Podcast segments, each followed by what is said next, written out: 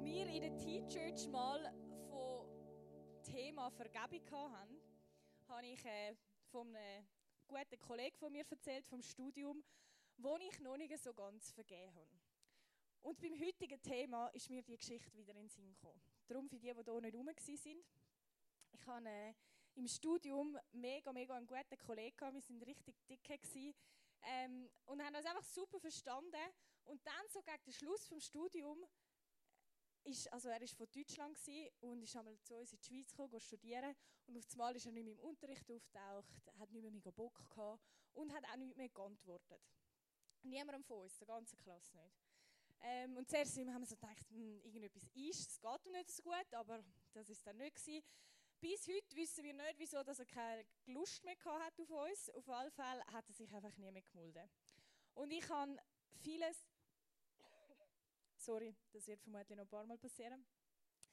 Ähm, am heutigen Abend. Also nochmal. Ich habe äh, vieles versucht, ihm immer wieder geschrieben. Ich habe ihm mal erklärt, hey, wie ich das Ganze so ein erlebt habe und ihm so ein versucht zu spiegeln. Und es ist einfach nichts gekommen. Und jetzt haben wir an dem letzten Wochenende uns mit unserer Klasse getroffen und er wäre auch dabei gewesen, ist natürlich nicht auftaucht. Dann haben wir ein bisschen austauscht und alle haben gesagt, hey, wir haben ihm auch geschrieben, aber es ist keine Antwort gekommen. Und auf die eine Seite bin ich verletzt, aber der viel größere Teil ist, ich bin richtig, richtig, richtig hässig. Und mir ist das gar nicht so richtig bewusst bis letzte Woche, wo wir ein angefangen haben, darüber zu schwätzen. Boah, da bin ich hässig geworden auf diesen Typ. Ich habe es absolut daneben gefunden, dass der so etwas macht. Das ist absolut unreif. So etwas macht man doch nicht als erwachsener Mann. Dann ist er noch ein Pastor. Also, es geht doch nicht. Einfach, ich bin richtig, richtig hässlich geworden. Und dann, äh, so ein bisschen im Höch von der Gruppe, haben wir angefangen, unser Gruppenprofilbild bearbeiten. Und dann habe ich ihn rausgeschnitten aus dem Gruppenfoto, in der Hoffnung, dass er das sieht. Keine Reaktion gekommen. Dem ist das doch vermutlich egal. Hat unser Gruppenchat eh auf Stumm geschaltet. Und wir haben uns richtig aufgeschaukelt und einfach so richtig schlecht über ihn geredet. Was absolut nicht okay ist. Und jetzt, als ich an dieser Predigt geschafft habe, habe ich gemerkt, was ich eigentlich gemacht habe. Dass es voll nicht easy ist. Ich würde ihn am liebsten aus dem Gruppenchat rauskicken. Die anderen haben gefunden, nein, das können wir jetzt schon nicht machen und so. Ich habe gefunden, also hallo, den wollen wir da nicht mehr, raus mit dem. Ähm, und dann habe ich so dem äh, daran herumgestudiert und so gedacht, hm, dass ich verletzt bin, das ist das eine. Aber dass ich so hässig bin und so schlecht über ihn rede, das ist das andere. Und irgendwie ist das nicht ganz okay. Ich glaube, es ist voll menschlich und ich nehme noch, viel von euch verstehen mich, dass ich so etwas mache. Vielleicht habt ihr auch Freunde, die hässig sind auf sie, weil sie irgendetwas gemacht haben. Und das verstehe ich. Ich glaube, das ist total menschlich. Aber menschlich heißt nicht gleich, hey, mega super Salome, rühr noch einen weiter aus dem Gruppenchat, der hat das verdient. Weißt du, der, der braucht euch gar nicht. Du musst dich gar nicht um die Beziehung kümmern, vergiss es einfach. Sondern menschlich kann einfach heißen, und das ist kein Geheimnis, dass es ein fehlerhaft ist. Wir alle machen Sachen, wo man vielleicht im Nachhinein so denkt, hm, ist das nicht mega clever gewesen? Vielleicht habt ihr mit euren Sachen, die ihr gemacht habt, ein das Ziel verfehlt. Das würde ich jetzt zum Beispiel bei dieser Geschichte sagen. Letzte Woche habe ich ganz klar das Ziel verfehlt, weil eigentlich, wir haben gerade letzte Tibes über das geredet, hey, wir versuchen nicht schlecht über andere zu reden. Und wir haben uns das alle vorgenommen und was habe ich gemacht? Ich habe schlecht über ihn geredet. Ich habe voll das Ziel verfehlt. Wenn wir jetzt uns diese Geschichte vorstellen, mit Gott und wir sind die andere Person. Also nennen, wir meinen Kollegen den Felix und, und ich. Das ist die Situation. Jetzt sind wir die Situation ein bisschen ähnlich machen. Jetzt sind wir alle der Felix und es klingt jetzt falsch, ich meine es nicht so, und ich bin Gott. Gott ist ich. Checkt ihr? Die Position, die ich vorher in der Geschichte hatte, hat jetzt Gott eingenommen und da sind wir. Könnte es sein, einfach so eine Vermutung, dass ab und zu Gott mal mit uns schwätzen will und wir einfach gar keine Antwort geben. Könnte sein, oder? Bei mir kommt das, kommt das etwa mal vor, dass ich zu Stress habe, dass ich äh, gerade anders zu habe, lieber noch schnell auf Netflix etwas schauen, statt jetzt da noch auf Gott hören, oder? Und manchmal mache ich das, was der Felix bei mir macht. Ich ignoriere Gott knallhart. Ich habe keinen Bock. Ich gebe ihm nicht einmal eine Begründung. Es ist einfach... Am nächsten Tag merke ich dann, oh shit, stimmt, Gott gibt es ja noch. Vielleicht kennen ihr das ja auch. Das ist jetzt ein bisschen überspitzt ausgedrückt, aber ich glaube, dass es diesen Moment immer wieder gibt, wo wir uns so verhalten wie der Felix. Wo wir die Beziehung zu Gott nicht mehr pflegen. Und was macht er? Du Gott sagen, oh weißt du was, jetzt tue ich Salome aus all meinen Bildern löschen. Jetzt tue ich sie raus photoshoppen und aus dem Gruppenchat kicken. Er könnte das sicher auch noch irgendwie spürbar machen, dass ich das dann merken so, ah, okay, bin ich nicht mehr in seiner Gruppe. Nice. Oder nicht so nice. Nein, Gott macht das nicht. Er hat so ein anderes Verhalten. Und wieso? Weil er keine Verfehlungen macht. Er tut das Ziel nicht verfehlen, sondern er trifft immer das Ziel. Er macht immer das Richtige. Das heißt, in dem Moment, wo ich der Felix bin und keinen Bock mehr habe oder ihn vergisst oder was auch immer, ist er nicht, ähm, okay, schau, ich will dich jetzt auch nicht, sondern ist so, hey Salome, Salome, Salome, hallo. Und dann macht der Hampelmann, bis ich endlich wieder mal schaue. Und merke, oh Scheiße, stimmt. Und vielleicht zeigt sich das nicht in so einem lauten Ding. Ich höre das dann auch nicht so, wie Gott auf das Mal so schreit und auf das Mal höre ich so, ah, ah da klopft jemand. Sondern es ist mehr, dass ich auf das Mal merke, hey, nicht einmal unbedingt, ich vermisse das Bibellesen, aber wenn ich es wieder mache, merke ich, ah Scheibe, das habe ich mir jetzt alles entgehen die letzten Tage, einfach weil ich gar keinen Bock hatte oder weil ich gefunden habe, äh, Brooklyn nein, ist gerade noch eine spannendere Serie als die Bibel zu lesen. Ist vielleicht in diesem Moment Aufnahme so gewesen. Aber wenn ich mir dann wieder mal Zeit nehme und merke, wow, der Gott hat noch so einiges für mich auf Lager, merke ich, was ich verpasst habe die letzten Mal. Aber was ich raus will, ist, dass der Gott uns Felixen immer und immer wieder nachruft, nachläuft. Nicht aufgibt, weil wir nicht mehr antworten oder nicht mehr Lust haben. Und ich habe gemerkt, jetzt in dieser Vorbereitung, ich bin nicht so eine wahnsinnig gnädige Person. Und um das geht es heute. Gnädig, Gnade. Gott ist gnädig. Das Beispiel, das ist genau das gewesen. Gott ist gnädig. Das heißt, auch wenn wir uns anders verhalten, auch wenn wir es anders verdient hätten, in dem Moment hätten wir verdient oder würde es Sinn machen, dass Gott uns auch den Rücken, Rücken zukehrt. Aber er entscheidet sich, um uns nachzulaufen. Statt wegzulaufen, kommt er mit uns mit und ist so, hey, ich bin im Fall auch noch da, ich bin im Fall auch noch da. Und das ist Gnade. Nicht das, was ich gemacht habe. Und vielleicht habt ihr so Freunde und ich will jetzt mit dem gar nicht sagen, weißt, ihr müsst jetzt einfach gnädig sein, ihr müsst diesen Leuten jetzt nachlaufen und fertig. Was ich jetzt mit dem Felix zum Beispiel machen muss, ist ihm lernen vergeben. Er wird mir vermutlich nie antworten. Aber okay damit sein. Gott sagen, hey, hilf mir, ihm zu vergeben. Ich bin mega traurig, ich bin mega verletzt, dass er, das nicht, dass er mir nicht mehr antwortet. Und ich keinen Grund dafür habe. Und Gott darum bitten, dass er mir hilft. Und ich glaube, das ist der bessere Weg, als das, was ich letzte Woche gemacht habe. Nicht gnädig sein mit dieser Person. Weil wenn das mit Gott mit uns machen würde, ich hätte schon lange verloren. Gott hat schon lange das Recht zum davonlaufen. So wie er mit mir Zeit verbringen das gebe ich ihm gar nicht zurück. Es ist gar nicht so eine ausgeglichene Beziehung, wie ich mir das eigentlich wünschte. Ich nehme mir immer wieder vor, um die Zeit mit Gott zu pflegen, um die Be Beziehung mit Gott zu pflegen, weil ich weiß, es würde mir gut tun. Vielleicht kennen ihr das auch. Ich nehme das, seit ich in eurem Alter bin, immer wieder vor. Und immer wieder verkacke ich und mache es wieder nicht so, wie ich will, habe wieder das Ziel verfehlt. Und Gott ist am nächsten Tag noch da und ist so, hey, schön hast du heute Zeit genommen.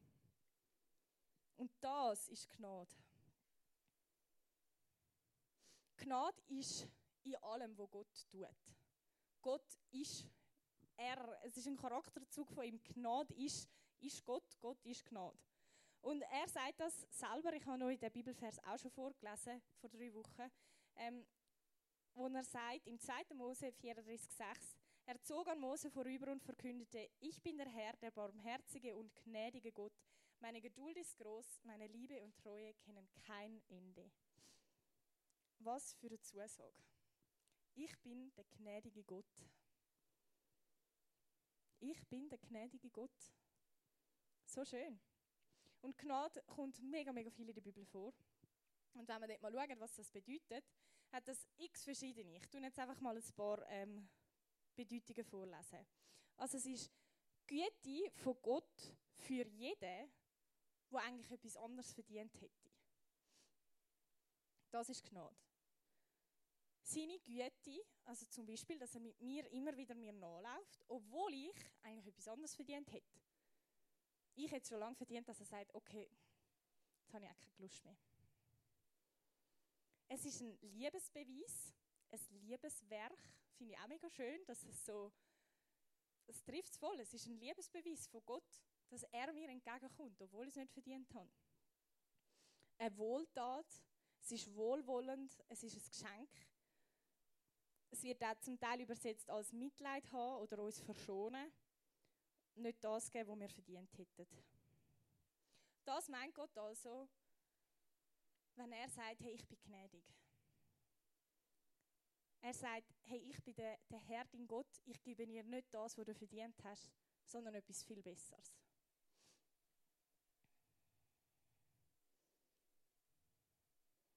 Was hat jetzt die Gnade mit dir zu tun? Sehr vieles. Eigentlich ist alles Gnade. Gnade ist, dass wir eine coole Kille dürfen haben. Dass er uns immer wieder beschenkt mit mega vielen guten Sachen. Nur schon, dass die ganze Story, wie die GVC entstanden ist und größer geworden ist, das ist allein Gottes Gnade. Nur wenn wir Menschen das ein bisschen rumbasteln würden, würde, würde hin und vorne nicht funktionieren. Gnade ist, dass wir bis heute Gott erleben können. Dass das nicht irgendein alter, verstaubter Gott ist, wo wir in der Bibel noch ein bisschen davon lesen sondern dass der heute dir begegnen kann. Das ist Gnade. Dass er dir individuell begegnen kann. Dass er nicht einfach allen gleich begegnen sondern dass er weiß, was du brauchst. Dass er dich kennt. Dass ich existiere, geschieht durch seine Gnade. Dass die Sonne scheint und der Regen fällt, ist auf seine Gnade zurückzuführen. Meine Errettung, meine Stellung bei Gott und meine ewige Zukunft bei ihm. Das alles verdanke ich seiner Gnade.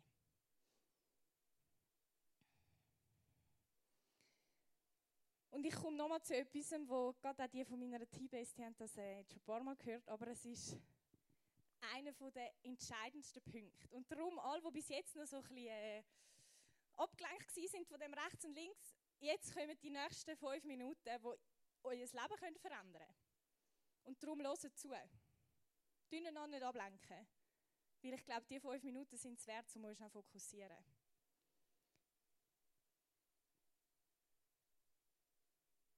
Ihr habt es vielleicht noch in Erinnerung von, von den letzten drei Wochen.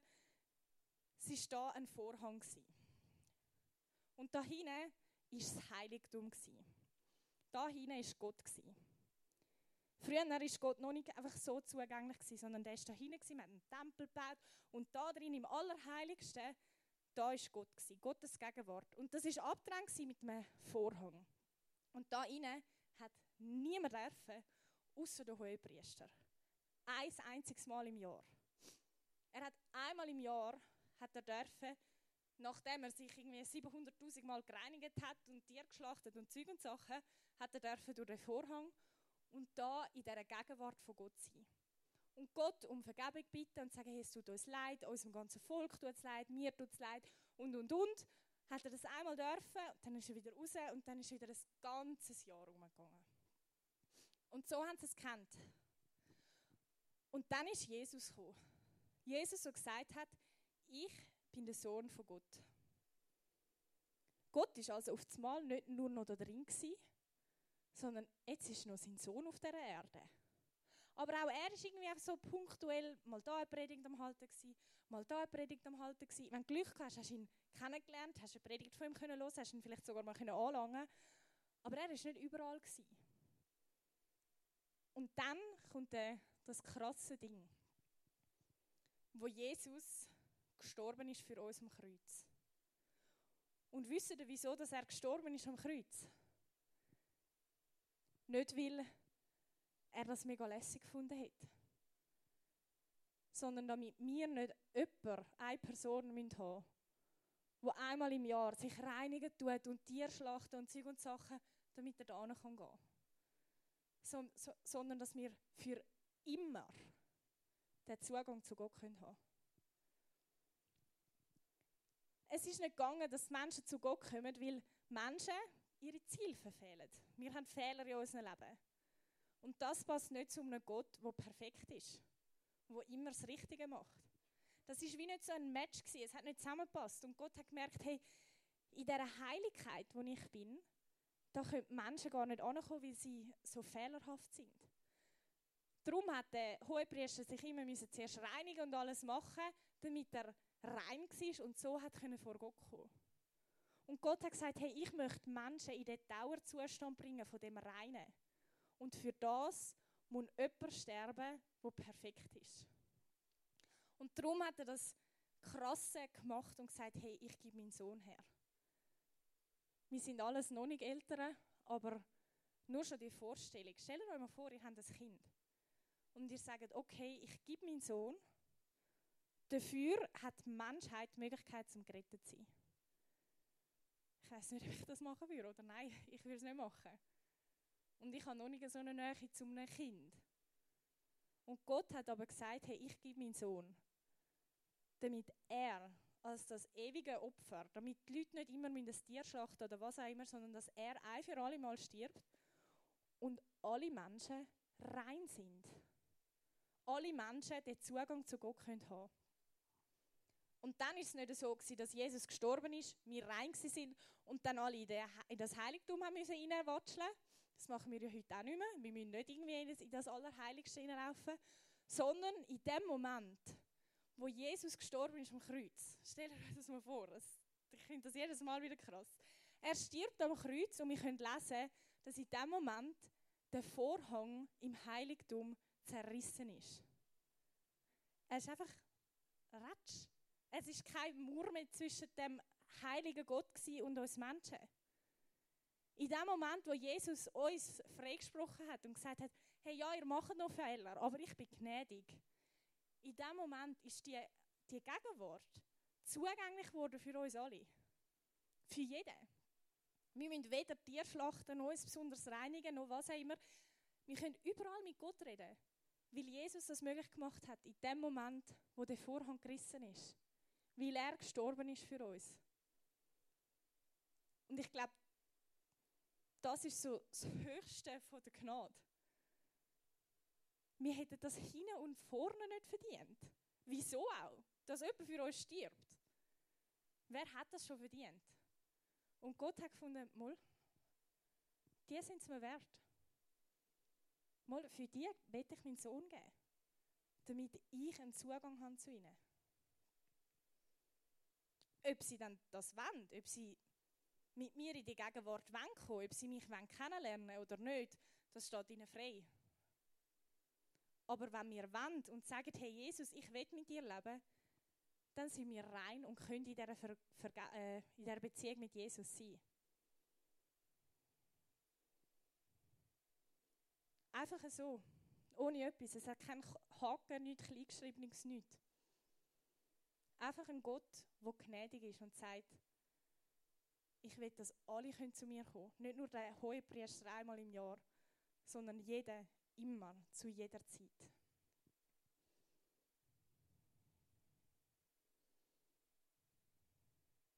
Durch das Vergehen des einen wurde die, die, ganze, äh, die gesamte Menschheit dem Tod ausgeliefert.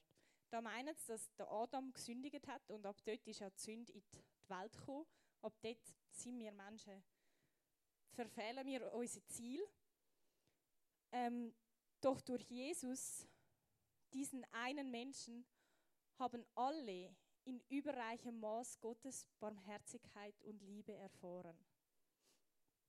Durch jemanden ist die Sünde in unsere Welt gekommen und durch jemanden, durch Jesus, weil er gestorben ist am Kreuz, haben wir all die Liebe können erfahren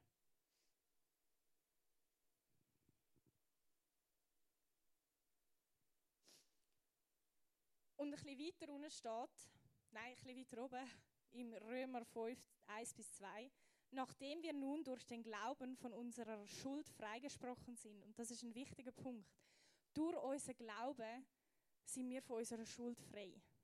Also, weil wir sagen, hey, ich glaube an den Gott, ich glaube an den Jesus, der gestorben ist für mich am Kreuz, ich glaube daran, dass die Gegenwart jetzt zugänglich ist, auch für mich, sind wir freigesprochen von unserer Schuld. Schuld eben, das sind die Zielverfehlungen, die Sachen, wo Gott sagt, wir sollen nicht lügen, wir sollen nicht lästern, ganz viele andere Sachen. Da verfehlen wir ja immer wieder das Ziel. Also mir geht es auf alle Fälle so. Und für all das, all das ist uns vergeben, weil wir an Jesus glauben. Er hat uns die Tür zu diesem neuen Leben geöffnet. Im Vertrauen haben wir dieses Geschenk angenommen auf das wir uns jetzt gründen. Und noch mehr, wir werden einmal an Gottes Herrlichkeit teilhaben. Diese Hoffnung erfüllt uns mit Freude und Stolz. Was heißt das jetzt? Also nice to have, wenn ich jetzt so in meinem Leben den Gott habe und mit ihm immer wieder mal schwätzen ich ihn kann erleben. Aber was bringt mir das? Also einerseits glauben wir Christen, dass nach dem Tod wir in der Ewigkeit können sein Das ist mega schwierig zu vorstellen, aber dass es wie ein, ein, eine neue Welt gibt, einen neuen Ort, wo wir mit Gott können zusammen sein können und dass es dort einfach gut ist.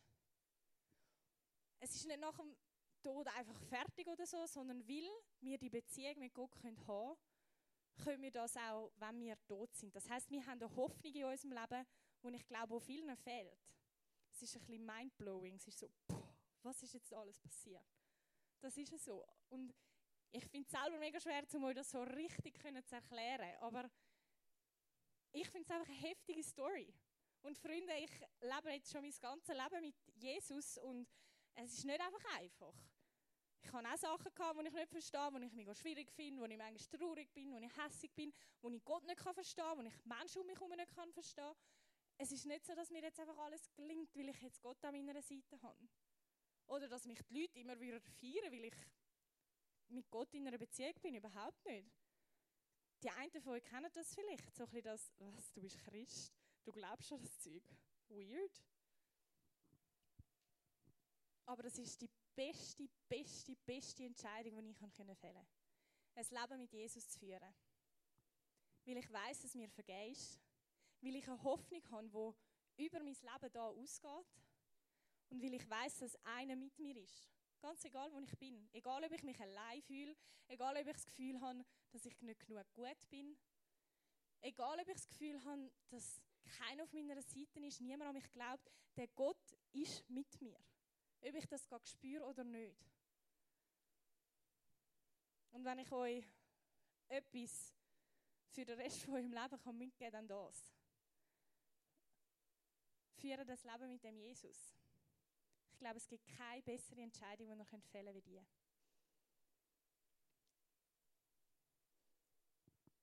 Schlussendlich kann das jeder selber entscheiden.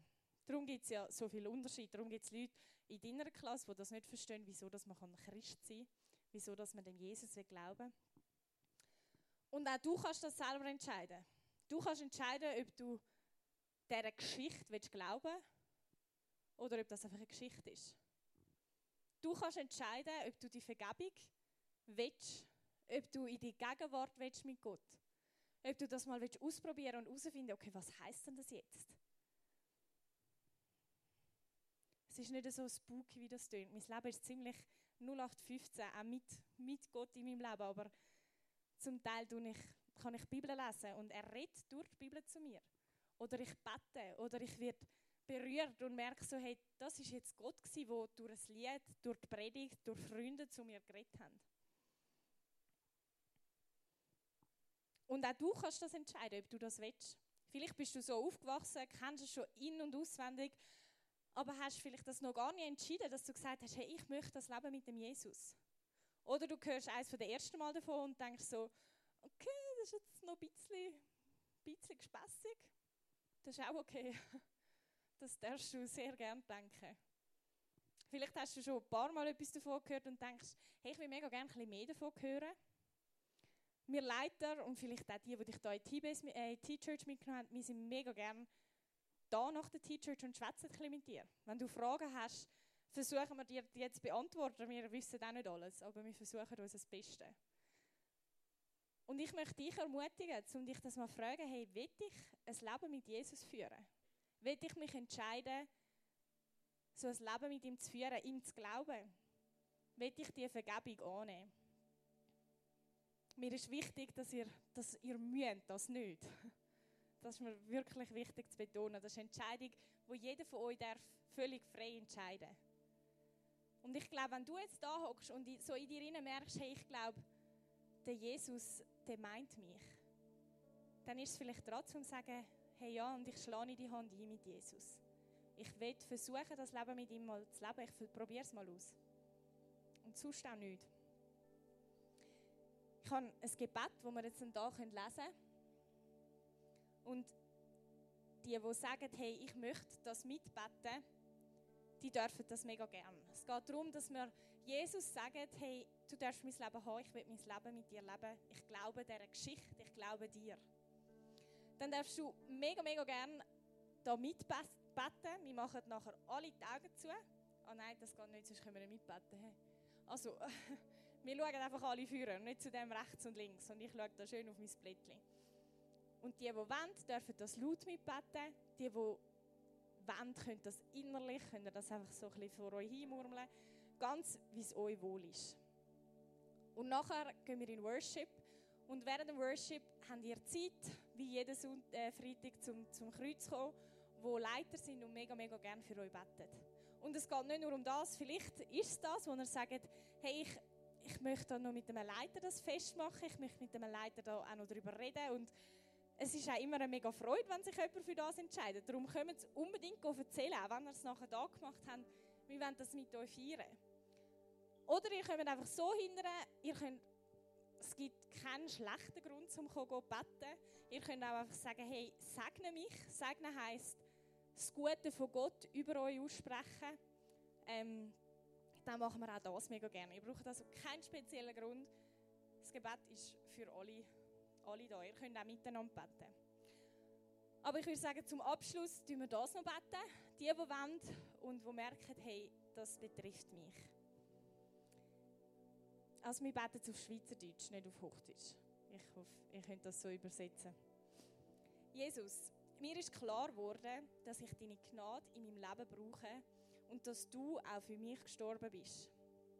Danke, dass du mir meine, Zielverfehlungen vergisst Jesus, ich will ein Leben mit dir führen und dich in mein Leben einladen. Ich will an dich glauben. Amen.